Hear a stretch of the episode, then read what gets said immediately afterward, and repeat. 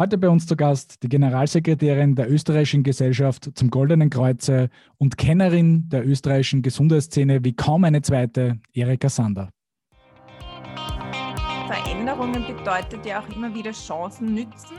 Ich glaube, in der Forschung und in der Entwicklung sieht man das ganz großartig, auch an der Pharmaindustrie, dass es hier wirklich Fortschritte ja auch gibt. Wenn wir jetzt mehr zum kommerziellen Teil blicken, glaube ich, ist es einfach ein Bereich, der vor allem in Österreich sehr schleppend in der Entwicklung vorangeht. Wir sehen aus vielen anderen Ländern, dass Big Data viel mehr genützt wird, um hier effizient Daten zu erheben, die in der Vermarktung essentiell sind, aber um schlussendlich ja auch den Patienten zu helfen. Herzlich willkommen zum Healthcare Changers Podcast. Mein Name ist Dominik Flehner. Und mein Name ist René Neubach. Heute wieder ein spannendes Gespräch mit Erika Sander und wir haben uns vier Themen herausgepickt, auf die wir vorab Gusto machen möchten. Das eine Thema war das Thema Big Data in Österreich und woran es vielleicht scheitert, dass es international schon gut genutzt wird, aber in Österreich noch ganz wenig. Ja, und dann haben wir mit Erika auch diskutiert, wie die Zusammenarbeit zwischen Ärzte und Apothekern trotz oder neben der Standespolitik im Gesundheitswesen funktionieren könnte. Wir haben beleuchtet, warum es spannend ist, Leuchtturmprojekte sich anzuschauen und wie mit innovativen Projekten eben genau gezeigt wird, wie jetzt diese Gesundheitsdienstleister wie Apotheken und Ärzte in Zukunft arbeiten werden bzw. arbeiten sollten. Und im Detail hat sie uns über eins ihrer aktuell äh, größten Leuchtturmprojekte oder erfolgreichsten Leuchtturmprojekte, nämlich ihrem Telemedizin-Projekt, äh, ausführlich erklärt und uns da ein bisschen hinter die Kulissen blicken lassen.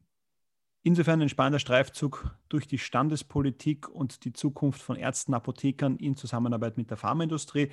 Wir wünschen gute Unterhaltung und es geht ab in die Episode. Viel Spaß beim Zuhören. Hallo, liebe Erika, herzlich willkommen bei uns im Podcast. Hallo, vielen Dank für die Einladung. Ja, das Thema Veränderung und Erika Sander, das ist ja ein spannendes Thema, weil du hast eine sehr durchaus äh, äh, erfahrungsreiche Geschichte in der Pharmaindustrie. Du warst zehn Jahre äh, Geschäftsführerin äh, und Mitarbeiterin bei EMS Health, hast dort viele Transformationsprozesse äh, mitgemacht, bist jetzt äh, seit einigen Jahren Generalsekretärin der österreichischen Gesellschaft vom Goldenen Kreuz. Kannst du uns ein bisschen deinen Zugang zu diesem Thema Gesundheit. Wie bist du zur Gesundheit gekommen? Ja, und was halt hält dich eigentlich seit so vielen Jahren motiviert in der Gesundheitsindustrie? Ja, ähm, ja, Veränderungen und die Gesundheitsindustrie, das ist ja quasi, das geht ja Hand in Hand. Ähm, ja, was hat mich dazu gebracht eigentlich? Ähm, ich wollte immer nach meinem Abschluss vom Wirtschaftsstudium ins Marketing und am liebsten wäre mir ja noch gewesen ins Kindermarketing, also so Mattel oder so irgendwas, das hätte ich ganz toll gefunden. Ähm, geworden ist es die Gesundheitsbranche. Wahrscheinlich auch familiär ein bisschen vorbelastet. Also ich komme ja auch aus einer Arztfamilie. Das heißt, Gesundheit hat immer in irgendeiner Art und Weise eine Rolle bei uns äh, zu Hause auch gespielt. Im positiven Sinn eigentlich, also viele fürchten sich ja auch vom Arzt, also vor allem im Speziellen vom Zahnarzt, aber es ist nicht ganz so furchtbar. Ähm, und so hat mich das Thema immer ein bisschen begleitet. Ich habe dann auch ähm, nach dem Studium bei der SVA der gewerblichen Wirtschaft, damals noch in der Landesstelle Wien, ein Programm marketingtechnisch betreuen dürfen oder ins Leben rufen dürfen. Das war damals Fit zu mehr Erfolg. Das ist das erste Mal, wo dieser Gesundheitshunderter ins Rennen geführt wurde. Und ähm, ja, habe dann beschlossen, eine Veränderung wäre nicht schlecht, weil dort will ich nicht alt werden. Und ähm, habe dann noch ein Postgraduate in Chicago zum Thema Marketing gemacht und bin dann zurückgekommen nach einem guten Jahr. Und ähm, ja, und dann bin ich in der Pharmaindustrie gelandet, also eigentlich in der Marktforschung, ähm, bei damals EMS Health im Marketing. Ich habe mir initial ganz was anderes darunter vorgestellt und ähm, ja, bin dann dabei gelandet, dass ich ähm, zuerst mit einem Zahlenhaufen konfrontiert war. So war mein Einstieg und habe dann die unterschiedlichsten Projekte gemacht und habe mich da ähm, ja, äh, in der Gesundheitsbranche, sage ich, viel mehr auch noch etabliert, als mir, ähm, ja, als ich mir das hätte vorstellen können zu Beginn. Also abgesehen davon, dass man sich ja mit den Zahlen, mit Verkaufszahlen von allen möglichen Produkten auseinandersetzt, kommen dann die Indikationen dazu, es kommen die ähm, unterschiedlichen Pharmafirmen dazu. Ähm, und ähm, natürlich auch die Patienten, die ja immer wieder genannt werden und auch im Mittelpunkt stehen sollen von all diesen Dingen. Ähm, ein spannender Bereich. Und das war auch der Grund, warum ich äh, in dem Bereich eigentlich geblieben bin. Ähm, und ja, jetzt Generalsekretärin von der Österreichischen Gesellschaft vom Goldenen Kreuze bin. warst du ja viele Jahre eben in dieser Beraterfunktion, also IMS Health, also kennen alle wahrscheinlich, die uns zuhören, die aus der Branche kommen, aber liefert halt Marktzahlen für die Industrie und zu dem Zeitpunkt, wo du ja das Unternehmen auch geführt hast, war es ja auch noch plus minus eigentlich fast alleiniger Anbieter. Das heißt, es ist irgendwie niemand äh, an euch vorbeigekommen. Äh, wie hast du die Veränderung der Industrie äh, wahrgenommen? Das ist immer etwas, was auch der, der, Industrie ja vorgeworfen wird. Sie verändert sich zu wenig, sie verändert sich doch viel. Was sind vielleicht, wenn du rückblickend jetzt so die letzten 10, 12 Jahre dir anschaust, so die großen Veränderungen, die aus deiner Sicht auch in der Pharmaindustrie passiert sind? Ja, die großen Veränderungen. Ähm, Veränderungen bedeutet ja auch immer wieder Chancen nützen, ähm, Innovationen hervorbringen, ich glaube, in der Forschung und in der Entwicklung sieht man das ganz großartig, auch an der Pharmaindustrie, dass es hier wirklich Fortschritte ja auch gibt. Oftmals sehr lange Prozesse, die dahinter liegen.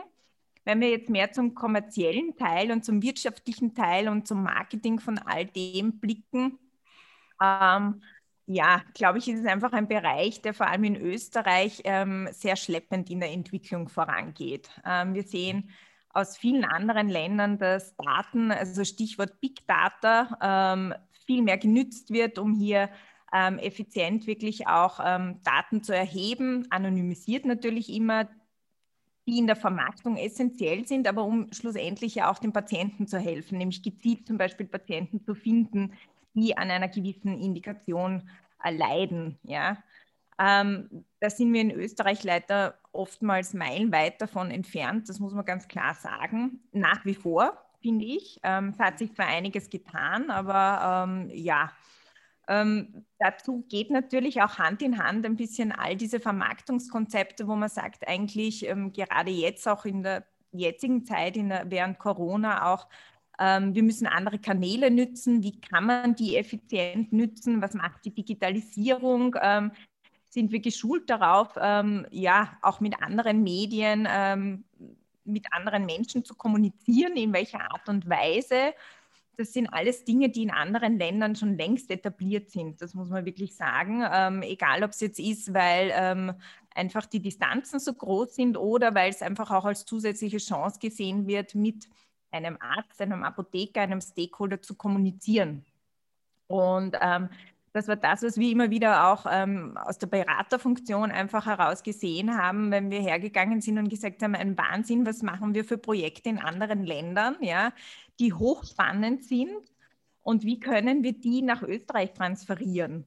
Und da sind wir immer wieder an die Grenzen gestoßen, nicht nur wegen der Datenlage, sondern einfach auch, weil der Zugang ein komplett anderer ist. Also da sind wir ähm, sehr konservativ noch und ähm, ja, es ist schade, weil es viele Möglichkeiten eigentlich der Entwicklung auch hemmt.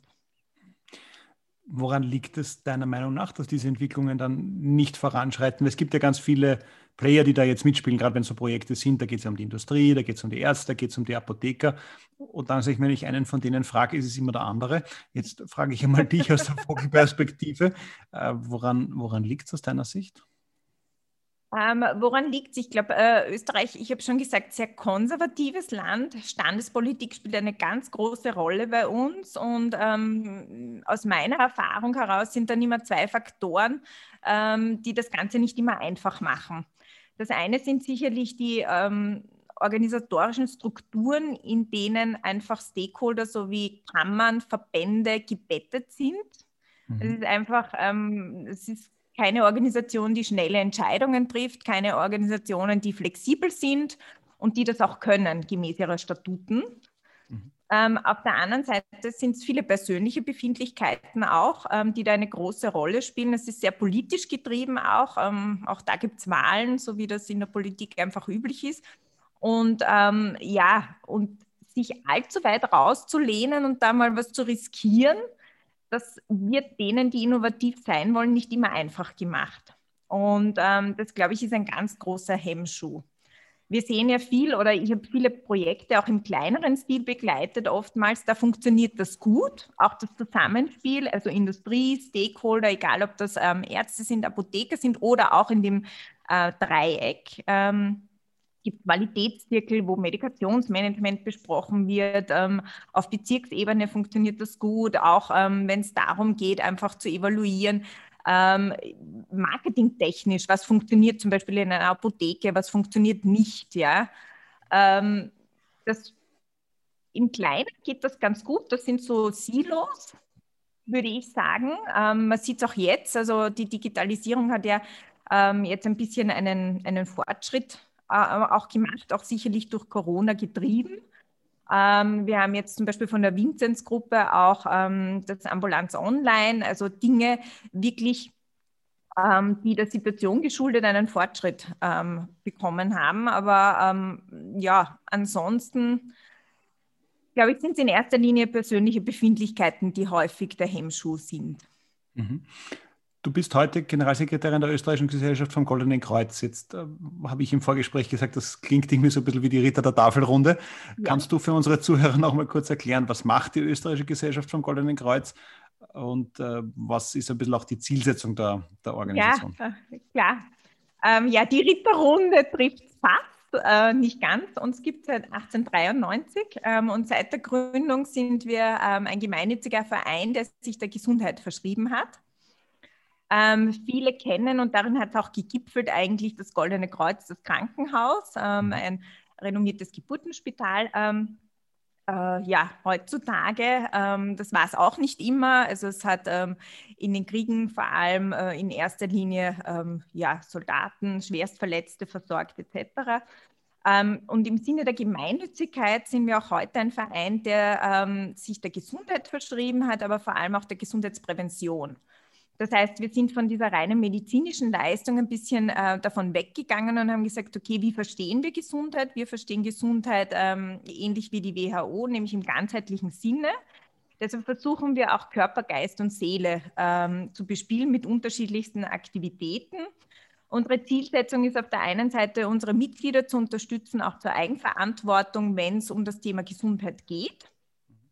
Und ähm, da äh, mittels Aktivitäten zu unterstützen oder auch ähm, ja, Subventionen zu gewähren. Ähm, und das gilt auch für die Allgemeinheit eigentlich. Als gemeinnütziger Verein versuchen wir natürlich auch immer Themen zu besetzen, die jetzt nicht nur für unsere Mitglieder quasi unterstützend sind im Thema Gesundheit, sondern auch wirklich für die Allgemeinheit. Und das ist unsere Zielsetzung ja, sehr breit gefächert, weil ähm, wir schränken uns auf keine Altersgruppe ein. Das heißt, wir sind wirklich äh, für alle Altersgruppen ähm, und in allen Lebenssituationen quasi versuchen wir, die Menschen zu unterstützen, was das Thema Gesundheit betrifft. Ähm, vielleicht da die Frage, wie hat sich die Arbeit der Gesellschaft in den letzten Jahren verändert? Ja? Auch vielleicht im Hinblick auf Kanäle, die genutzt werden, auf äh, innovative Ansätze. Gibt es da, gibt's da etwas zu erzählen von deiner Seite? Absolut. Also ich glaube, ähm, wir haben die österreichische Gesellschaft vom Goldenen Kreuz hat in etwa 1500 Mitglieder. Ähm, jetzt muss man sagen, nicht alle Mitglieder sind sehr aktiv tätig ja, in einem in dem Verein wie dem unsrigen. Das heißt, es ist ein geringer Prozentsatz. Ähm, im Vordergrund in den letzten Jahren ist natürlich der Betrieb des Krankenhauses gestanden. Das hat sich extremst verändert. Ähm, wir versuchen jetzt ähm, unterschiedlichste Kanäle zu nutzen, um unsere Mitglieder und die Allgemeinheit zu erreichen und ihnen ähm, einfach mit Gesundheitsthemen und Aktivitäten hier Unterstützung zu geben in der Eigenverantwortung, um mit der Gesundheit umzugehen. Und wir haben von Veranstaltungsreihen, die bei uns vor Ort stattfinden, ähm, auch in Kooperation mit unterschiedlichsten Unternehmen, ähm, bis hin zu ähm, ja, Besuchen in Museen, ähm, eigene ähm, Kunstausstellungen, die wir kuratieren, wo wir die Kuratorin, äh, Kuratorin der Albertina Modern haben, die uns dabei behilflich ist, die Angela Stief, wo es eben auch um Ausstellungen geht von eingeschränkten Personen, also die geistig oder körperliche Einschränkungen haben ganz spannend, ähm, immer wieder in den verschiedensten ähm, ja, Sektoren, kann man so sagen, ähm, bis hin zu Podcasts, die wir jetzt auch launchen, weil wir einfach sagen, okay, in Zeiten wie diesen ist es schwierig, Menschen zu erreichen. Und ähm, ja, wir nützen einfach alle Kanäle und versuchen, die zu bespielen. Und inhaltlich, Entschuldigung, ganz kurz zu dem Podcast gefragt, inhaltlich, worum ja. wird, es sich da handeln? Ein bisschen Werbung darfst du natürlich inhaltlich machen Inhaltlich geht es ja. natürlich um das Thema Gesundheit im ganzheitlichen Sinne. Ähm, seelische Gesundheit spielt eine ganz große Rolle, aber auch körperliche Gesundheit. Ähm, wir arbeiten viel zusammen auch mit ähm, Profisportlern oder jetzt muss ich schon fast sagen pensionierten Profisportlern, die bei uns auch ähm, zum Beispiel das Krafttraining oder das Lauftraining anbieten, was ganz spannend ist, weil man, glaube ich, kaum mit Olympiasiegern ansonsten oder Olympiateilnehmern, so muss ich sagen, ähm, gemeinsam trainieren kann, was aber ganz spannend ist weil ähm, die natürlich einen ganz anderen Zugang zu, zu, haben, einen ganz anderen Ansporn, das auch weitergeben können. Und ähm, ja, das vermittelt, glaube ich, sowohl alt und jung einen neuen Spirit und den versuchen wir weiterzugeben. Bei den Olympiasportlern ist immer spannend, die gehen ja dann mit 30 in Pension. Ich wollte ne? gerade sagen, die sind alle zehn Jahre jünger als, als wir, ja, in Wirklichkeit und sind schon in Pension. Ja? Also deswegen muss man das Wort vielleicht also, ein bisschen relativieren. Die Frage ist, ob sie ausgesorgt haben. Ne? Ja, genau. Also, ja, das ist, ja. Kommt, hängt, ein bisschen, hängt ein bisschen vom Sport ab, glaube ich. Ne? Und da ist auch Absolut. Österreich vielleicht nicht ganz das richtige Land. Du hast angesprochen, dass ihr sehr stark für Prävention seid wenn ich jetzt mir das Gesundheitssystem anschaue, dann haben wir ja, ist ja Prävention jetzt eher das, äh, die Antithese äh, zu dem, was genau. das sonstige Gesundheitssystem tut, weil dort ja natürlich die Nachsorge und sinngemäß, ich kann ja immer ein Leben lang Schnitzel essen und rauchen und Chicken und, und, und, und, und Alkohol trinken, das System wird schon reparieren. Was wird, also wie weit ist aus deiner Sicht das Thema Gesundheitssystem in diesem Präventionsthema schon angekommen? Jetzt abgesehen von so Dingen wie dem Gesundheitshunderter in der SVA, also ehemaligen SVA, jetzt SVS. Ich meine, das ist ein bisschen ein Feigenblatt. Es ist schön, es gibt den Hunderter, den kann jeder Selbstständiger nutzen, aber ähm, deswegen bin ich nicht gesünder. Aber wo, wo, stehen wir da, wenn du jetzt auch da mal deine Betrachtung auf das System wirfst? Wie weit äh, schaffen wir es wirklich schon den Leuten zu helfen, wirklich gesund zu bleiben und nicht ihnen zu helfen, wenn sie schon krank sind? Ja, ähm, ist, glaube ich, ein, ein, ein, schwieriges Thema. Ich glaube, ähm, dass die ähm, Sozialversicherungen sehr bemüht sind, da etwas zu tun, aber es geht halt sehr schleppend voran. Ja? Mhm. Und ich glaube, es liegt noch immer sehr viel in der Eigeninitiative von jedem Einzelnen, sich da wirklich an der Nase zu nehmen und etwas zu tun. Dann gibt es natürlich aus der Privatwirtschaft wiederum ähm, einige Anbieter, ähm, auch große Versicherungen, die versuchen, das zu forcieren, natürlich auch in ihrem eigenen Interesse. Das muss man mhm. auch ganz klar sagen. Ähm, aber nichtsdestotrotz, glaube ich, kommen da ganz innovative Lösungen hervor. Und ähm, die gilt es aus meiner Sicht eigentlich eher zu etablieren und zu teilen und vielleicht auch mit den Stakeholdern ähm, einfach ähm, den Patienten ähm, zur Verfügung zu stellen, äh, gemeinsam. Ähm, und in der Hoffnung, dass natürlich dann auch irgendwann, ähm, ja, das Gesundheitssystem da aufspringt. Also wir hören ja auch immer wieder, also es gibt einige Dinge, die schon in der Schublade stehen, oder liegen, besser gesagt. Ähm, es gilt nur, sie herauszuholen, vielleicht ein bisschen abzustauben dann und auch zu implementieren. Ähm, ich glaube, das sind aber Dinge, auf die wir einfach warten. Ja? Ähm, natürlich so Krisensituationen wie die Corona-Pandemie treiben das voran. Das haben wir ja auch jetzt gesehen, Stichwort auch elektronischer Impfpass und all diese mhm. Dinge. Äh, nichtsdestotrotz, ähm, ja, hätte man halt schon lang sich darauf vorbereiten können. Das muss man ganz einfach sagen. Und da hat sich halt sehr lange nicht allzu viel getan. Werfen wir ein kurzes Spotlight einmal auf die zwei großen Stakeholder jetzt in diesem System. Das sind die Ärzte und die Apotheken. Ähm, Jetzt haben wir in vielen Diskussionen, die wir ja schon gemeinsam geführt haben oder Projekten, die wir gesehen haben, etc., immer wieder überlebt, man, es gibt einmal die Standespolitik dieser zwei Gruppen. Ja, und da hat man ein bisschen das Gefühl, jede Chance, die die beiden Gruppen haben, sich gegenseitig eine auf die Nase zu hauen, wird genutzt, wenn es irgendwo ein Podium gibt. Ähm, gleichzeitig gibt es aber natürlich spannende Projekte, die äh, auch stattfinden. Kannst du ein bisschen unseres, also uns deine Sichtweise sage ich einmal jetzt Einzelprojekte versus Standespolitik. Wie, wie, wie siehst du das und, und, und äh, passiert da nicht eigentlich wesentlich mehr, als man vielleicht auf den ersten Blick mitkriegen würde? Ja, das glaube ich schon. Im Kleinen gibt es immer wieder Dinge, die sehr gut funktionieren. Also wir haben im Zuge äh, einiger Projekte, die wir auch ähm, avisiert haben oder die wir überlegt haben zu machen mit der österreichischen Gesellschaft vom Goldenen Kreuz, sowohl mit den Ärzten als auch mit den Apothekern Kontakt.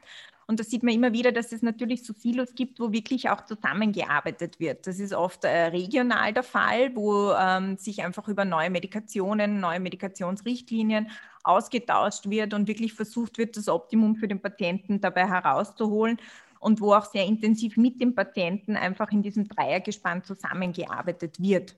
Ähm, ich weiß, dass viele Projekte eben von der ähm, Schweiz auch da evaluiert wurden für Österreich und wo es auch darum ging, Qualitätszirkel zu implementieren, was ja regional zum Beispiel in, in Vorarlberg auch, ähm, glaube ich, regelmäßig nach wie vor ähm, gemacht wird und wo die Zusammenarbeit sehr gut funktioniert und auch fruchtet. Ja.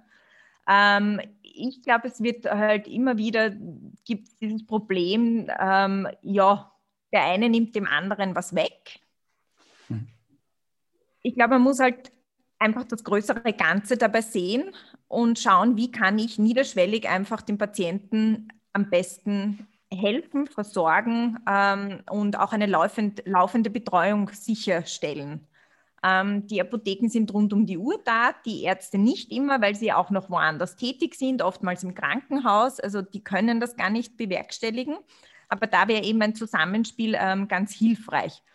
Auch wir haben in einem Projekt gesehen, ähm, das Problem, das immer wieder auftritt, auch ist, dass einfach Ärzte zum Beispiel in, äh, auch in Wiener Bezirken nicht unmittelbar nachbesetzt werden. Das heißt, da hat man einen richtigen Arzt oder Ärztemangel, ja, wo man dann sagt, wohin soll ich die schicken als Apotheker? Der kommt noch mit dem letzten Rezept und sagt, wohin soll ich jetzt gehen? Ja? Ähm, und da ähm, ist halt in manchen Bezirken das Zusammenspiel nicht ganz so einfach, in anderen wahrscheinlich dann wieder einfacher. Ähm, ich glaube, wenn, wenn da der Zusammenschluss und der Schulterschluss ähm, gut funktioniert, dann kann das extrem fruchtend sein. Und ähm, das sehen wir auch immer wieder. Ähm, wir als, als Gesellschaft haben gesagt, okay, wir möchten das einfach nützen, auch um ähm, ja, auch die Digitalisierung hier mit hineinzunehmen und zu sagen, wie können wir niederschwelligen Zugang und äh, Servicearzt und Apotheker aus einer Hand einfach ähm, ja, den Mitgliedern, aber auch der Allgemeinheit mehr zugänglich machen. Und so ist bei uns zum Beispiel dieses Projekt ähm, der Telemedizin vor Ort in der Apotheke entstanden. Zu dem, wir, zu dem wir gleich noch kommen. Ich habe noch eine Zwischenfrage ja. zu dem soeben Gesagten. Ähm, Gibt es Beispiele aus der Schweiz, ähm, die du da vielleicht exemplarisch nennen kannst? Einfach, wo du sagst, okay, das sind gute Projekte, die dort funktionieren und vielleicht auch äh, ähm, ein bisschen einen Input, warum das dort funktioniert und bei uns länger dauert?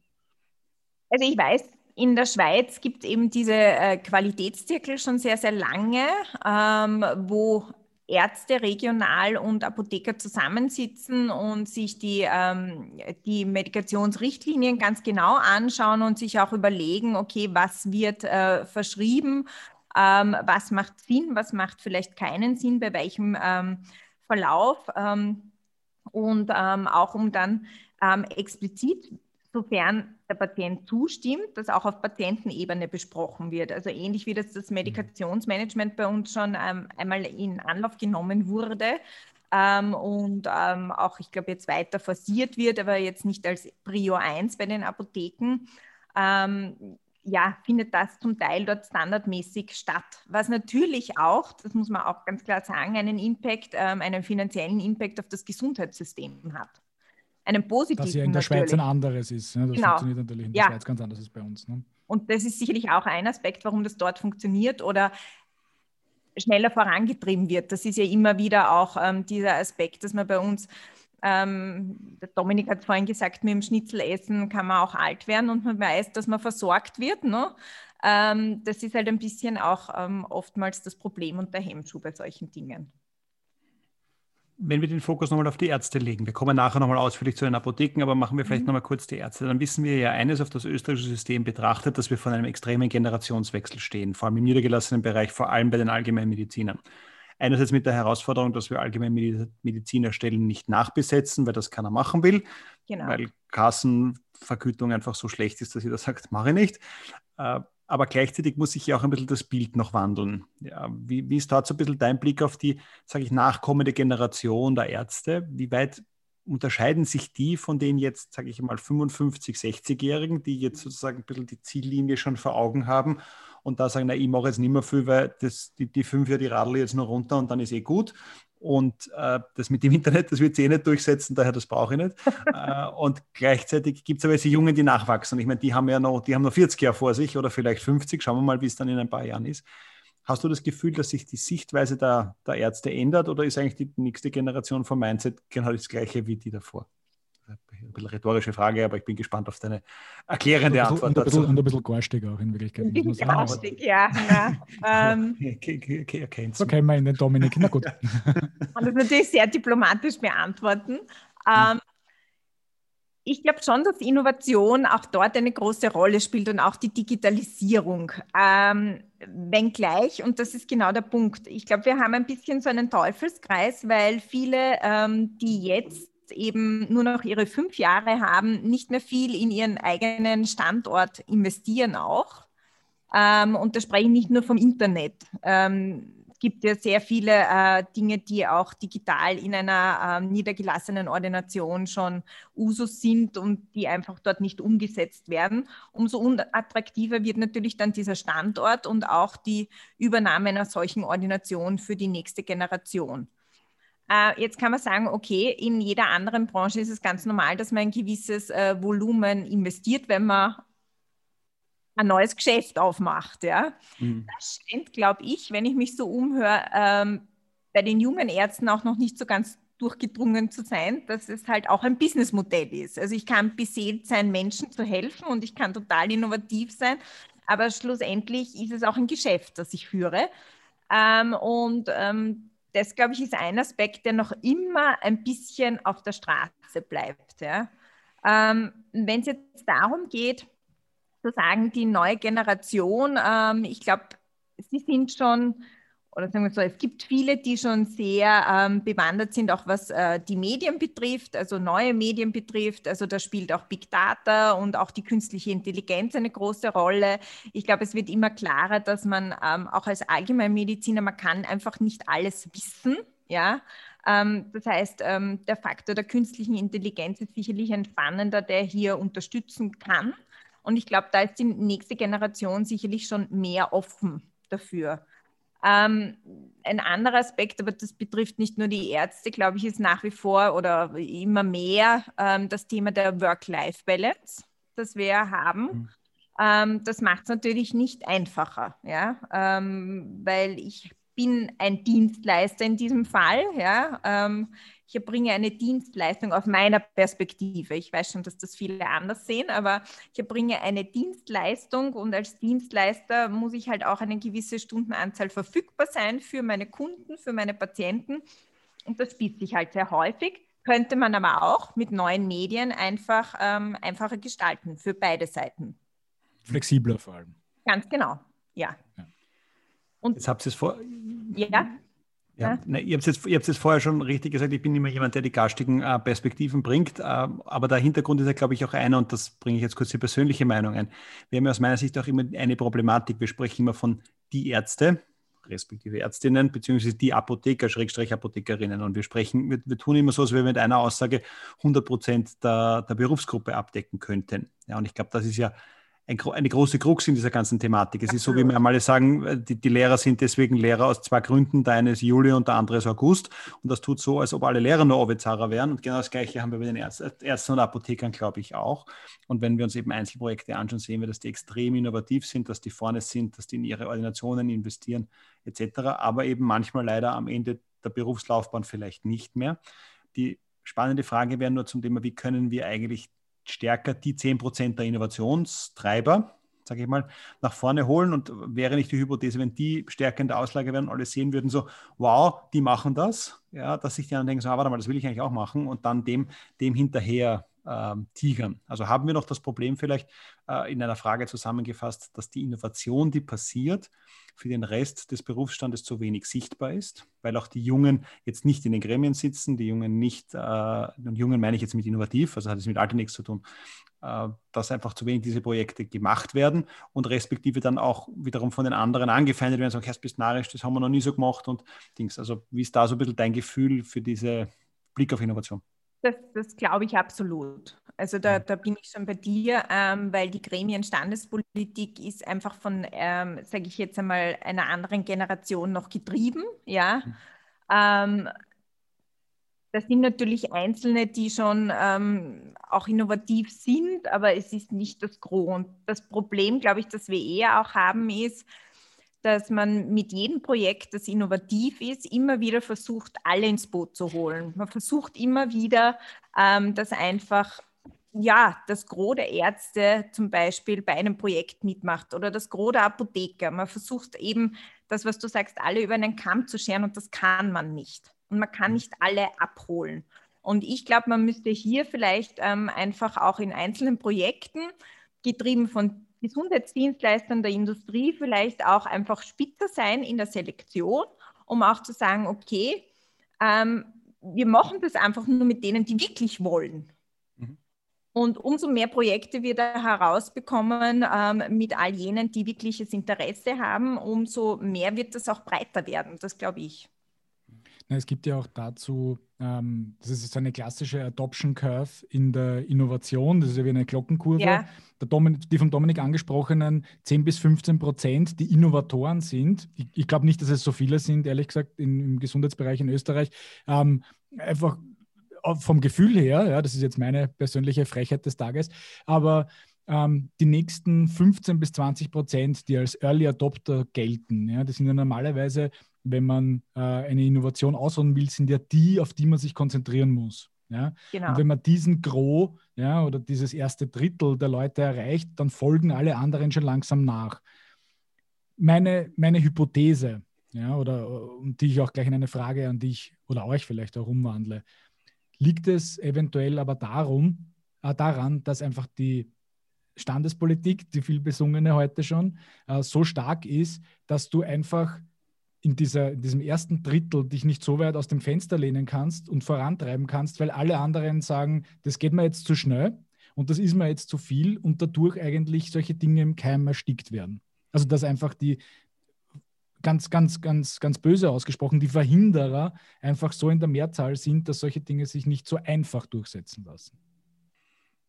Ja, das glaube ich schon. Also ich würde ähm, das durchaus bejahen. Das Problem liegt halt daran auch wiederum, dass man, wenn man jetzt das Bestreben hat, das auch auf größere Beine zu stellen und ähm, wirklich die Masse zu bewegen, dass man dann eben mit der Organisation der Standespolitik wiederum konfrontiert ist und das einfach ähm, ja von der Organisation her schon etwas ist, was kein, ähm, keine schnellen Entscheidungen zulässt und wo es halt viele auch gibt, die eben manche Projekte dann auch verhindern wollen oder die das für nicht ähm, wichtig erachten und ähm, andere Dinge eben dann höher priorisieren und damit all diese innovativen Dinge dann wieder verschwinden.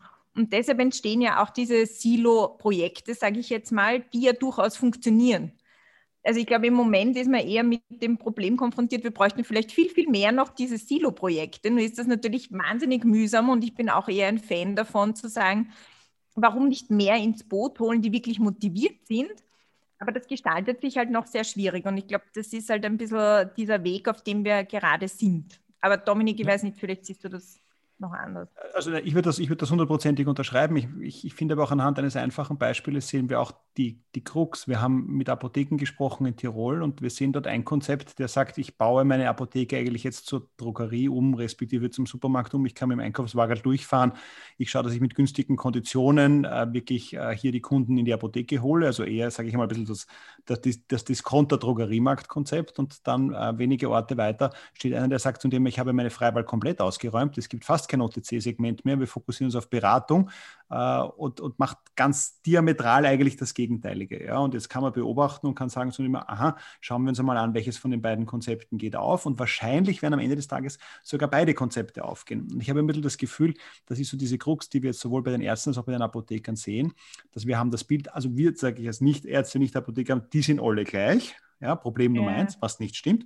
Und Problem Nummer zwei ist die, auch die Apotheken, wenn du sie fragst, für welche Zielgruppe seid ihr da, dann sagen die, ja, wir sind für alle da. Wir sind von 0 bis 99 und von Mandal bis Weiberl. Es ist immer das Gleiche. Und ich sage, ihr müsst ein bisschen überlegen, was ist eure Kernkompetenz? Wofür ja, wollt ihr auch USP? stehen? Ja, ja. ja, wo wollt ihr stehen? Und das finde ich ist für sie wahnsinnig schwierig. Da tun sie sich wahnsinnig schwer. Und da kommt, glaube ich, eine Grundproblematik schon dazu. Jetzt bleibe ich mal kurz bei den Apotheken, dass die Pharmazie studiert haben und aber offen gestanden in ihrer Tätigkeit eigentlich Händler sind. Also die hätten vorrangig in manchen Fällen für das, was heute eine Apotheke fordert, eher Welthandel oder also WU studieren müssen ja, und weniger Pharmazie studieren müssen oder zumindest hier in einem ausgewogeneren Verhältnis. Und das ist ja das, was wir auch wiederum sehen, wenn wir jetzt mit den Top 10 Apotheken zusammenarbeiten, die haben sich innovativ weiterentwickelt. Ja, die haben sich mit Jobkonzepten beschäftigt, die haben sich mit Ladengestaltung beschäftigt, die haben sich mit Mitarbeiterführung beschäftigt in Form von, welche unterschiedlichen Kompetenzen hole ich mir ins Boot etc. Und das ist, glaube ich, dieses differenzierte Bild, das von allen Seiten gefordert wird, aber noch zu wenig jetzt in allen Projekten gesehen wird. Ja, und das finde ich ja dann eigentlich sehr schön, wenn du mit so innovativen Apotheken zu tun hast, die geben so richtig Gas. Ja, also Absolut. wir haben auch Projekte gemacht, der sagt, wunderbar, ich stelle fest, die Beleuchtung in meiner Apotheke ist nicht gut und ich weiß aber, dass Beleuchtung ein wichtiger Faktor ist und dann werden halt einmal 20.000 Euro einfach in Beleuchtung investiert. Ja, sagt er, was, wegen Licht? Ja, sagt er, ja, wegen Licht. Ja, also das ist das Thema. Ja, und, und, und, und, das, und das müsste ich jetzt aber eigentlich hinaustragen und müsste sagen, schaut mal, liebe anderen Apotheker, seht mal, was der gemacht hat. Ja, das ist ein anderes Einkaufserlebnis, Stichwort Ort der Gesundheit, alles, was durch, sage ich mal, im Sinne von äh, Prävention und so weiter, ja. Dings. Und, und, und darüber müssten wir eigentlich mehr, müssten wir eigentlich mehr diskutieren. Mhm. Ja, und das, das, und ist, glaube ich. Auch solche Silo, äh, Silo-Projekte, wie es der Ärger gesagt hat, oder Leuchtturmprojekte, wie man so mhm. möchte. Ja. Und dann geht es aber eigentlich wirklich darum, und ich und ich habe das Gefühl, dort reißt es irgendwo auch mal ab, zu sagen, wie trage ich diese Beispiele nach außen und gewinne eigentlich diese Schicht der Early Adopter, um dort zumindest für sich selber festzustellen, welcher Weg ist jetzt für mich der bessere. Ja, ja weil, weil irgendwie vielleicht auch ein bisschen alle mhm. so in ihrer, in ihrer eigenen Welt und in ihrer eigenen Sicht irgendwie feststecken. Hm. Ja, aber du hast auch die Problematik, es ist ja, ich bleibe jetzt nochmal kurz bei den Apotheken, bei den Ärzten ist es ja ganz genau das Gleiche. Es ist ja unter Anführungszeichen jedem Apotheker und jedem Arzt egal, was der drei Türen weitermacht. Es sind natürlich sehr viele Einzelkämpfer. Ja, also es sind jetzt nämlich auch die, die Innovativen ja. sagen, also bevor ich jetzt versuche, den da mitzuschleppen, ich marschiere, ich mache mir das und fertig. Ja, und das ist mein, mein, meine Company, mein Business und so weiter. Und das, finde ich, macht es eben auch wieder. Und wir reden immer von allen, aber das sind alles Einzelkämpfer. Das sind jetzt in den öffentlichen Apotheken sind es 1378 äh, Einzelunternehmer ja, die sagen, mir geht es vor allem darum, dass meine Apotheke gut funktioniert. Ja. Und die anderen mögen mir halt bitte das Image der Apotheke nicht zusammenhauen. So. Naja, das, das, naja das, das hat so etwas vom Mitbewerb auch. Ne? Das mhm. kennt man ja aus dem Einzelhandel auch. Ne? Das muss man schon sagen. Macht nicht einfacher, ja. Und das Ganze jetzt in meinem persönlichen Empfinden sehr diametral zu dem Zugang der Pharmaindustrie, wo man irgendwie das Gefühl hat, da wird sehr wohl immer wieder vorrangig auf das geschaut, was die Konkurrenz macht. Ja, mit Ausnahme natürlich. Und wenn die Konkurrenz das macht, dann mache ich das halt auch. Das ist zumindest meine Sichtweise. Ich weiß nicht, ob ihr die teilt. ähm, du, du, meinst jetzt, wenn es um, um Vermarktung und. Ähm, also es ist jetzt mein Metier, ist Vermarktung, geht, ja. Aber ich, ich glaube, dass es generell bei Projekten sehr stark irgendwo in diese Tendenz geht. Ja. Ich mag mich jetzt täuschen, aber zumindest im Marketing kann ich das, kann ich das, glaube ich, recht gut, recht gut behaupten. Ja. Ähm, wer nicht meiner Meinung ist, bitte eine E-Mail an rené.contentglory.com. Ich freue mich sehr über, über andere Beispiele. Ja, bin sehr offen dafür, Neues zu lernen. Naja, ich glaube vielleicht, ähm, also aus meiner Sichtweise dazu, ähm, das, was funktioniert, wird gerne kopiert. Und ähm, das, was nicht funktioniert, ähm, ja, wie es halt so ist da lacht man sich vielleicht manchmal auch ins Fäustchen oder denkt sich, zum Glück waren wir nicht die Ersten, die es umgesetzt haben. Ne? Mhm. Weil, Weil es nicht funktioniert. es könnte sein, dass es nicht funktioniert, ne? womit wir wieder ähm, eigentlich beim, beim so, im ja. Keimer sticken jede Innovation sind, ne? in Wirklichkeit.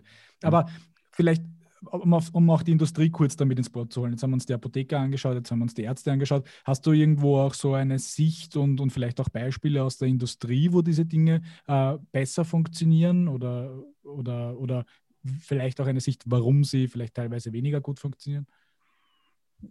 Ich glaube, also gerade in, in Österreich, was ich so äh, mitgenommen habe, ist die persönliche Vernetzung natürlich egal, ob es ist, ähm, wenn man im, im OTC-Geschäft ähm, ist oder im Geschäft mit den Ärzten oder auch ähm, mit den Krankenhäusern. Also da kommen dann eher noch die Stakeholder also der persönliche Kontakt spielt natürlich eine extrem große Rolle, auch ähm, wenn es dann darum geht, mit Patientengruppen zusammenzuarbeiten. Ähm, wir haben das Thema ja schon sehr oft gehabt auch. Ähm, es ist immer wieder erstaunlich, also aus einem amerikanischen Konzern kommend, ähm, dass das Verständnis dafür in anderen Ländern ein ganz ein anderes ist. Also bei uns ist es wirklich diese persönliche Schiene und wenn du viele persönliche Kontakte hast, ähm, dann kannst du ähm, die essentiellen Menschen auch von Projekten überzeugen. Und das funktioniert dann auch gut. Ähm, wenn du nicht so sehr ähm, gut vernetzt bist, ähm, dann wird schwieriger. Ja? Und ich finde, das ist etwas, was man in der Industrie immer wieder sieht, ähm, gerade wenn es darum geht, dass Positionen international besetzt werden. Ähm, du siehst immer wieder diese, genau diese wellenartige Bewegung, wo man merkt, aha, jetzt hat eine Pharmafirma, die hat total tolle Projekte gemacht, plötzlich bricht das irgendwie ein, ja, und man fragt sich, wieso und weshalb. Und oftmals sind es dann einfach wirklich die handelnden Personen, ähm, die halt dann entweder wieder das Land verlassen haben oder die Firma verlassen haben und woanders dann wieder auftauchen. Also es ist wirklich sehr an der einzelnen Person verhaftet, würde ich sagen. Und ähm, ich finde, das ist halt legitim, ja, das ist so. Ähm, bis zu einem gewissen Grad, weil ich glaube, ähm, man müsste einfach mehr diese Atmosphäre auch dafür generieren, dass es eigentlich personenunabhängig ist und dass es mehr um die Sache geht. Und ich glaube, davon sind wir halt leider noch ein bisschen entfernt. Würdest du, so, gut, jetzt kommt, jetzt kommt die kurze, berüchtigte äh, Covid-Frage. Ja. ja. Ähm, siehst du da eine gewisse Veränderung im letzten Jahr? Jetzt sagst du, persönlicher Kontakt ist das Allerwichtigste im Netzwerk. Mhm. Jetzt wissen wir, diese persönlichen Kontakte werden natürlich sehr viel weniger in den letzten mittlerweile zwölf Monaten. Wie, wie siehst du da Auswirkungen? Ja, aber ich glaube, das ist genau, ähm, das ist eine Veränderung. Ich glaube, Veränderungen bieten Chancen. Und das wäre eben genau diese Chance, mehr die Sache in den Mittelpunkt zu rücken, um die es geht. Ähm, ich glaube, damit kann man natürlich auch, ähm, ja, ähm, manche Projekte vielleicht eher umsetzen, andere vielleicht im Moment noch weniger. Aber ähm, ja, das bringt viel Veränderung mit sich. Ähm, ja, für den einen sind die positiver und für den anderen sind sie negativ. Aber nichtsdestotrotz sind das Veränderungen eigentlich, die es in anderen Ländern schon sehr, sehr lange gibt. Ja? Also wenn ich jetzt ähm, der persönliche Kontakt zum Arzt, ja, was ist es, um, um was geht es in dem persönlichen Kontakt zum Arzt? Ja? Ist es, spreche ich wirklich über ein Produkt? Spreche ich wirklich über einen USB von einer Initiative, wo ich möchte, dass der dabei ist? Oder geht es eher darum, dass ich weiß, wie es dem heute geht und wo er auf Urlaub war? Ja?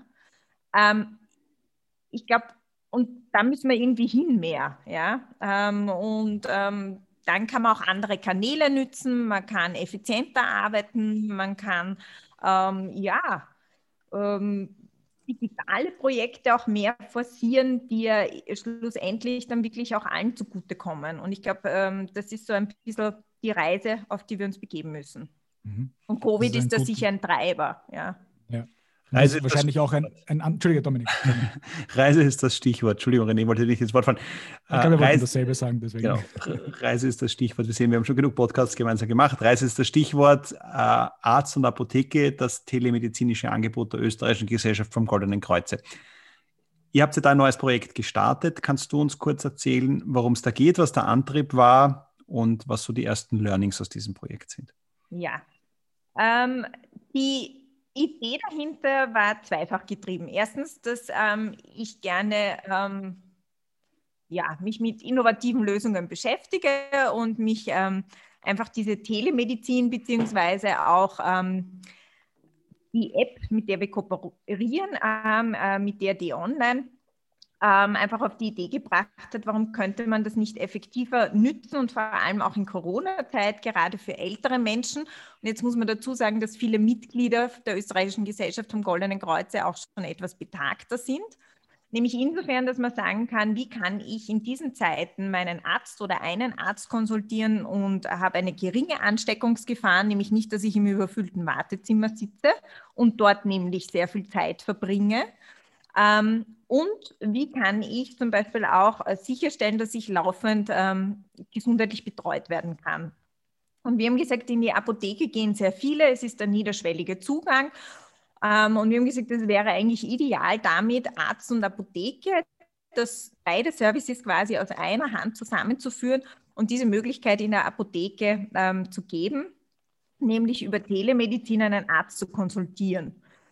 Ähm, das war so die Grundidee. Natürlich kann man die App auch ortsunabhängig benutzen und ähm, wir haben gesagt, okay, als österreichische Gesellschaft vom Goldenen Kreuze gibt es zwei Ansatzpunkte. Wir wollen ähm, auf der einen Seite so vielen Menschen wie möglich einfach dieses neue Service zugänglich machen und haben gesagt, wir übernehmen einen Teil der Kosten, sprich für unsere Mitglieder ist es kostenfrei die Nutzung der App und für alle, die ähm, das erstmalig nutzen, übernehmen wir die Kosten. Ähm, das kommt dann jedem zugute, der in die Apotheke auch kommt und das vor Ort nützen will. Also da geht es sehr stark auch um die Fragestellung einfach, ähm, ja, man hat eine Indikation, die der Apotheker alleine nicht spezifizieren kann oder wo er sagt, das wird mir einfach zu heikel. Wir müssen einen Arzt konsultieren und der Patient muss dann nicht zusätzlich noch zu einem Arzt gehen, sondern er kann in den ähm, Beratungsraum gehen beim Apotheker, der unterstützt ihn ein bisschen technisch, kurz mit der Infrastruktur, das heißt auch für ältere Menschen sehr gut geeignet. Und dann kann man sich dort via Telemedizin, also virtuell mit einem Arzt unterhalten. Der kann ein Rezept ausstellen ähm, und man kann sich dann entscheiden, ob man das ähm, einfach auf seine E-Mail-Adresse geschickt haben will oder gleich in eine Apotheke seines Vertrauens und dort wird das dann gleich ausgedruckt, also im Idealfall natürlich in der Apotheke, in der man gerade auch ist und kann dann ein verschreibungspflichtiges Präparat auch gleich mitnehmen. Und ähm, wir haben gesagt, das ist eigentlich so toll, dass wir das gerne auch ausrollen wollen und ähm, viel mehr Personen dafür begeistern wollen. Mhm. Und das war so die Idee dahinter.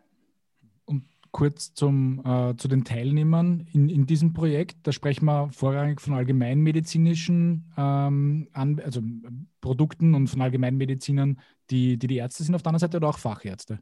Ähm, Im Moment ist es so ähm, bei dem Anbieter, äh, mit dem wir zusammenarbeiten, dass es Allgemeinmediziner sind, die aber dann wiederum eine Überweisung zu einem Facharzt auch ähm, ausstellen können und auch eine Empfehlung abgeben. Also wenn ich jetzt sage, ich bin im 12. Bezirk zu Hause und ich würde dort dann einen Orthopäden oder wie auch immer benötigen, dann ähm, kann der individuell jemanden auch dann empfehlen. Und ähm, ja, also je nach Fragestellung dann wird das eben umgehend gelöst. Man weiß aber mittlerweile, dass eigentlich ja fast 80 Prozent der Anfragen unmittelbar gelöst werden können mhm. und keiner Überweisung bedürfen. Mhm. Und das ist ja jetzt im Ansatz eigentlich ein, eine Triple-Win-Lösung, wenn man so möchte. Ja, weil ich habe ich hab, ich hab einen, einen Arzt, der zur Verfügung steht, einen Patient, der das bekommt, was er braucht, just in diesem Moment. Genau. Das ist ja auch etwas, etwas sehr, sehr Besonderes. Und das dritte ist der Apotheker, der seinem, seiner Beratungsdienstleistung, mal abgesehen davon, dass er hoffentlich dann noch gleich das Produkt aushändigen kann, seiner Beratungsdienstleistung nachgehen kann. genau, ja und diese eigentlich auch noch aufwerten kann. Um das geht es ja eigentlich, weil er beratet ja ohne dies, aber er stößt natürlich zum Teil oder manchmal an seine Grenzen. Das heißt, er kann hier auf den Arzt eben dann äh, zurückgreifen ähm, oder wenn er es eben für essentiell hält, auch ihn sofort involvieren. Ne? Absolut ja. Und mhm. ähm, das Projekt ist auch, das muss ich vielleicht sagen, ist gut angelaufen auch. Ähm, wir haben einige Apotheken gehabt, die sich interessiert haben, haben auch Partnerapotheken ähm, dadurch gewonnen, ähm, mit denen wir eben diese Kooperation auch umgesetzt haben. Jetzt muss man sagen, Veränderungen und ähm, Covid-19 bringt ja viele mit sich und auch viele Veränderungen bei den Apotheken, nämlich relativ rasch dann. Also wie ich erinnere nur kurz daran, also äh, es wird getestet in der Apotheke und drei Tage später wird gratis getestet in der Apotheke. Ja?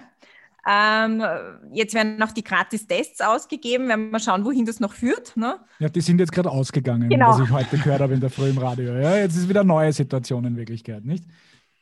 Ähm, nichtsdestotrotz, es ist natürlich dort ein bisschen eine Priorisierung auch. Ähm, viele nützen einfach auch diesen separaten Beratungsraum jetzt, den die Apotheker ja haben, ähm, für das Testen. Ähm, das heißt, die Telemedizin ist im Moment ein bisschen zurückgegangen, ja, weil einfach der organisatorische Aufwand in vielen ähm, Apotheken sehr hoch ist und auch die Kapazitäten natürlich limitiert sind. Das, was man aber sieht, und das finde ich ist das Schöne daran, ist, ähm, dass man sieht, dass es sehr viele Chancen und Möglichkeiten gibt, in der Apotheke niederschwelligen, ähm, niederschwellige Gesundheitsdienstleistungen anzubieten. Und das mit einem sehr großen Erfolg eigentlich. Ähm, ja, Corona hat eben diese Veränderungen in der Apotheke auch mit sich gebracht und damit ist natürlich die Priorisierung in der Apotheke jetzt ein bisschen eine andere. Aber was man sieht, ist, dass Gesundheitsdienstleistungen in der Apotheke, sprich mit diesem niederschwelligen Zugang, sehr gut angeboten werden können. Und das ist ein Thema, dem wollen wir uns als österreichische Gesellschaft vom Goldenen Kreuz auch ähm, verstärkt annehmen. Das heißt, wir würden gerne dieses Projekt nicht nur auf die Telemedizin einfach ähm, ja, ähm, fokussieren, sondern uns einfach breiter Gedanken darüber machen, was kann man noch alles ähm, mit den Apothekern gemeinsam im niederschwelligen Zugang einfach anbieten. In erster Linie natürlich unseren Mitgliedern, aber auch der Allgemeinheit um da vielleicht wiederum so ein Leuchtturmprojekt starten zu können, das man dann in die Breite treiben kann. Ich vermute, jetzt hat es einige Ärzte gegeben oder vielleicht auch Apotheken gegeben, die euch angerufen haben und gefragt haben, ob ihr einen Klopfer habt und was das für ein Wahnsinnsprojekt ist. Aber darüber wollen wir nicht sprechen. Für mich wäre es aber interessant, mit welcher Argumentation habt ihr die Apotheken gewonnen, die mitgemacht haben? Was, was, was, ähm, war deren An, was war deren Antrieb? Ich muss, ähm, also ich, ich, ich freue mich eigentlich, ich beantworte dir die erste Frage jetzt auch noch. Wir hatten keine Apotheke angerufen okay. und gefragt haben, was macht sie da? Und wir ja. haben auch keine Ärzte gehabt, ähm, die ja, okay. angerufen haben und gesagt haben, na, komplett hinüber. Ähm, mhm. Vielleicht auch, weil einfach andere Prioritäten im Moment da sind und mhm. der Fokus da nicht so stark darauf gelegen ist. Ähm, wir haben aber die Apotheken, ähm, die einfach sich wirklich dafür interessiert haben, relativ rasch gewonnen und aus, aus mehreren Gründen. Also es gibt die Apotheken auf der einen Seite, die wirklich ähm, in ihrem Umfeld einen Ärztemangel auch haben. Und die sagen, das ist eine super tolle Lösung, zusätzlich einfach ähm, auch ähm, ja, die laufende Betreuung sicherstellen zu können vom Patienten. Ähm, auf der anderen Seite gibt es äh, diejenigen, die sagen, das ist eine super zusätzliche Dienstleistung, die ich anbieten kann. Also die sind schon sehr in diesem Dienstleistergedanken drinnen. Und ähm, es gibt auch die, ähm, die über die Dienstleistung hinaus nachdenken und sagen, naja, das ist eine super Leistung und zusätzlich kann ich vielleicht den ein oder anderen Zusatzumsatz generieren. Ja? Mhm. Ähm, ich glaube, bei allen Bereichen äh, geht es natürlich im Hintergrund auch ein bisschen um, um das Service am Patienten ähm, und diesen Mehrwert, den es auch darstellt. Ähm, ja, also bis jetzt ähm, nur begeisterte Apotheken, die mitgemacht haben oder mitmachen, muss man ja sagen. Ähm, aber wir würden eben das gerne auch ausbauen, aber ich glaube, da bedarf es wirklich der direkten Ansprache. Also dieses, ähm, oh, da gibt es was und da machen wir mit, ähm, so einfach ist es nicht. Und ähm, muss man auch wahrscheinlich ein bisschen Überzeugungskraft leisten. Du hast jetzt geschildert, was die Motivationsgründe waren, für die Apotheken mitzumachen. Jetzt sind da ja teilweise emotionale oder Prestigegründe dabei, also ich will innovativ sein und es gibt kalkulatorische Gründe. Hättest du eine Einschätzung, was wichtiger ist? Sagen die Apotheken, ich finde das einfach klasse, ich will das machen und ja, es wird sich schon irgendwie rechnen, es wird mir schon irgendwas bringen. Oder sind es wirklich die harten Rechner, die sagen von Anfang an, ja, okay, ich mache das nur, weil ich weiß, das wird mir was bringen? Nein, also die, die, harte Kalkulation und die harten Zahlen, glaube ich, stehen da nicht ganz dahinter. Ja, es ist einfach mhm. dieses Bauchgefühl, ich bin innovativ, ich möchte was machen, ich möchte eine zusätzliche Leistung anbieten und allalong wird es mir wohl auch was bringen. Ja? Dazu muss man ja auch sagen, dass die Kosten jetzt für den Apotheker sich ja komplett in Grenzen halten, weil das Einzige, was er braucht, ist, ähm, er braucht einen, einen, Laptop oder von mir ist auch einen Desktop, der ihm über ist, wo einfach diese App wirklich für ihn customized auch installiert wird, also der Zugang. Das heißt, das ist mhm. dann auch gebrandet. Und ähm, den Beratungsraum, den er ja eigentlich ohne dies haben sollte, wie auch immer mhm. er gestaltet ist, den er benutzen kann. Und im Idealfall, sage ich mal, hat er noch einen gesonderten Drucker, wo gleich das Rezept rauskommt. Das könnte aber mhm. auch sein eigener Drucker sein, wie auch immer. Mhm. Also mhm. der Aufwand plus, gut, er muss seine eigene Ressource vielleicht oder die einer BKA zur Verfügung stellen, um hier ein bisschen zu unterstützen. Ja. Mhm. Mhm. Aber die Kosten das heißt, halten sich in Grenzen. Mhm. Wie habt letzte, letzte Frage dann dazu? Ähm, also generell jede Apotheke, die jetzt mitmachen möchte, nehme ich an, kann sich bei euch melden. Genau. Auf, wel, auf welchem Kanal habt ihr bisher die Apotheken gewonnen? Sind das jetzt einfach, sage ich mal, die Apotheken aus deinem Netzwerk, die du einfach gut kennst und wo du die engen Kontakte hin hast? Und beziehungsweise wie glaubst du, über welchen Kanal du das jetzt in weiterer Folge in die Breite bekommen kannst? Weil du ja gerade, wenn ich dich ja. jetzt vorher richtig verstanden habe, sagst du zum Thema, das Ziel ist es eigentlich, dass es jetzt nicht die ausgewählte, wie auch immer, Anzahl von Apotheken, die es jetzt ist, sondern dass wir eigentlich in die Breite kommen und das dann irgendwann einmal dreistellig wird, dann in den Zahl der Apotheken, die mitmachen. Ja, also, also zweistellig wäre schon, also höher zweistellig wäre schon super. Hm. Ähm, ich, ähm, also bis jetzt ist es tatsächlich so, dass es ein bisschen äh, Mundpropaganda ist, beziehungsweise wir mhm. haben eben die Initiative ja gemeinsam mit dem äh, Magister Andreas Berger ins Leben gerufen von der Ames Apotheke. Ähm, sind damit ja auch in die Medien gegangen. Es gab eine Pressekonferenz dazu, ähm, dementsprechende Pressearbeit auch, auch in den einschlägigen Medien. Das mhm. heißt, da sind natürlich Apotheken zum Teil aufmerksam geworden. Es ist ähm, die Mundpropaganda ähm, und so hat es im Moment funktioniert. Ähm, wir sind jetzt gar nicht so sehr, sage ich jetzt, in diese Akquise wirklich hineingegangen, um zu sagen, okay, ich kenne XY Apotheken und die sprechen wir jetzt an. Mhm. Ähm, mhm. Aber das wird jetzt vielleicht demnächst erfolgen. Genau. Mhm. Und mhm. ähm, dann freuen wir uns natürlich auch, wenn das geteilt wird und wenn ähm, die Apotheken auch sehen, einfach den, ja, den Benefit für sie, den Mehrwert und uns kontaktieren. Mhm. Und wir sind offen mhm. ähm, und versuchen eben all unsere Marketingkanäle, die wir haben, ähm, ja, zu mobilisieren, um dann eben auch ähm, dieses Netzwerk eigentlich zu promoten, ja, und die Initiativen, die wir da machen. Und das geht ja mhm. über unsere Mitglieder hinaus, ja. Mhm. Könnte die Pharmaindustrie in diesem Konzept auch eine Rolle spielen? Entschuldigung, René. ähm, aus meiner Sicht könnte jeder eine Rolle spielen, der eine innovative Idee hat, eine Gesundheitsdienstleistung anzubieten, ja, oder eine Dienstleistung. Ob das jetzt die Pharmaindustrie ist, ob das ein äh, Medizinproduktehersteller ist, ob das ähm, mhm. ein Gesundheitsdienstleister schon äh, jetzt ist, ob das eine Versicherung ist. Also jeder, der irgendwie was Innovatives beitragen möchte, ist da herzlich willkommen. Ich glaube, man könnte viel auch mit Patientenprogrammen machen auf diese Art und Weise und da ähm, eben mhm. betreuen. Das wäre sicherlich etwas, was für die Pharmaindustrie ähm, interessant ist, ähm, auch im Sinne äh, Compliance etc. Ähm, also ich glaube, ja, ähm, sehr gerne. Ich glaube, ein sehr spannendes, sehr spannendes Thema für einen eigenen Podcast, um einfach mal ein bisschen Ideen zu generieren. Ja? Oder wir machen das einmal, sobald es wieder Definitiv. möglich ist, das Ganze beim Glas Wein zu besprechen. Ähm, ja. Was wahrscheinlich noch ein bisschen lustiger ist, für uns zumindest. Ähm, Erika, ganz kurz noch, äh, ein bisschen Ausblick ja, auf, auf, auf, was du erwartest in der Gesundheitsindustrie an Veränderungen, Dinge, die du dir vielleicht selber wünschst, ja, ähm, mhm. Visionen, die du vielleicht hast oder die Gesellschaft hat? Ja, also was ich mir selber wünsche, ähm, ist schon, dass diese innovativen Projekte wirklich zunehmen und nicht nur in ähm, diesen, ich sage jetzt Startup-Silos, ja, wo viel gemacht wird, dann werden viele Piloten vielleicht angerissen und dann ähm, versumpert wieder alles, ja. Ähm, ich glaube, es wäre wirklich schön, wenn man, wenn, und wenn es nur ein, zwei Projekte sind, die man aber wirklich konsequent durchziehen kann und ähm, wo man dann auch wirklich sieht, okay, das hat einen Benefit, nämlich für alle Beteiligten.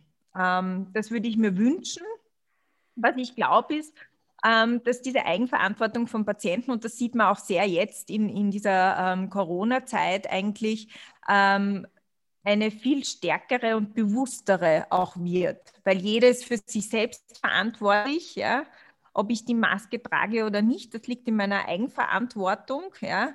Ähm, was passiert, wenn ich das nicht mache und all diese Konsequenzen daraus, ähm, auch die Konsequenz daraus, ähm, ich muss einfach selbst auf meine Gesundheit auch achten. Ja?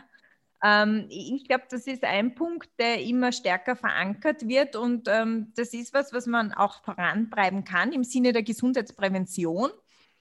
Und ähm, ja, das sehe ich schon etwas schleppend, wohlgemerkt, aber ähm, durchaus. Und ähm, was ich schon auch glaube, ist, dass dieser ähm, Digitalisierungsschwung, der jetzt schon stattgefunden hat, das muss man ja ganz fairerweise sagen, dass der sicherlich auch beibehalten wird und dass der ähm, im Gesundheitssystem generell, aber auch in den einzelnen Projekten ähm, sicherlich einen Schwung an Innovation auch bringen wird, der uns mhm. allen zugutekommen wird. Mhm im Bereich der Gesundheit. Da könnte ja so ein Projekt wie Telemedizin ein schöner Enabler oder Door-Opener sein in so einer Absolut, Richtung. Absolut, ja. Weil dann einfach die, die Blockade oder der, die Angst vor dieser Veränderung vielleicht ein bisschen wegfällt. Genau. Sehr gut. Erika, vielen lieben Dank. Ähm, ich glaube, da waren sehr, sehr viele in sehr interessante, im Detail ähm, sehr äh, plakative Beispiele dabei, ähm, die, die sicherlich vielleicht auch das eine oder andere Feedback bei unseren Hörern äh, erzeugen werden. Schauen wir mal. Ja, ähm, dich erreicht man über die üblichen Kanäle, über LinkedIn, Xing oder ja. über die Gesellschaft zum Goldenen Kreuzer. Genau. Ja, ähm, Feedback gerne auch direkt an uns. Wir leiten das dann auch gern weiter. Ähm, vielleicht auch spannend, da die Reise zu verfolgen, die euch da begleitet auf diesem Projekt. Sind wir gespannt. Vielleicht gibt es da in vielleicht in einem Jahr oder so ein, ein noch besseres Bild auf, was alles passiert ist in der Innovationsgeschichte der österreichischen Gesellschaft des Goldenen Kreuze oder der Erika Sander.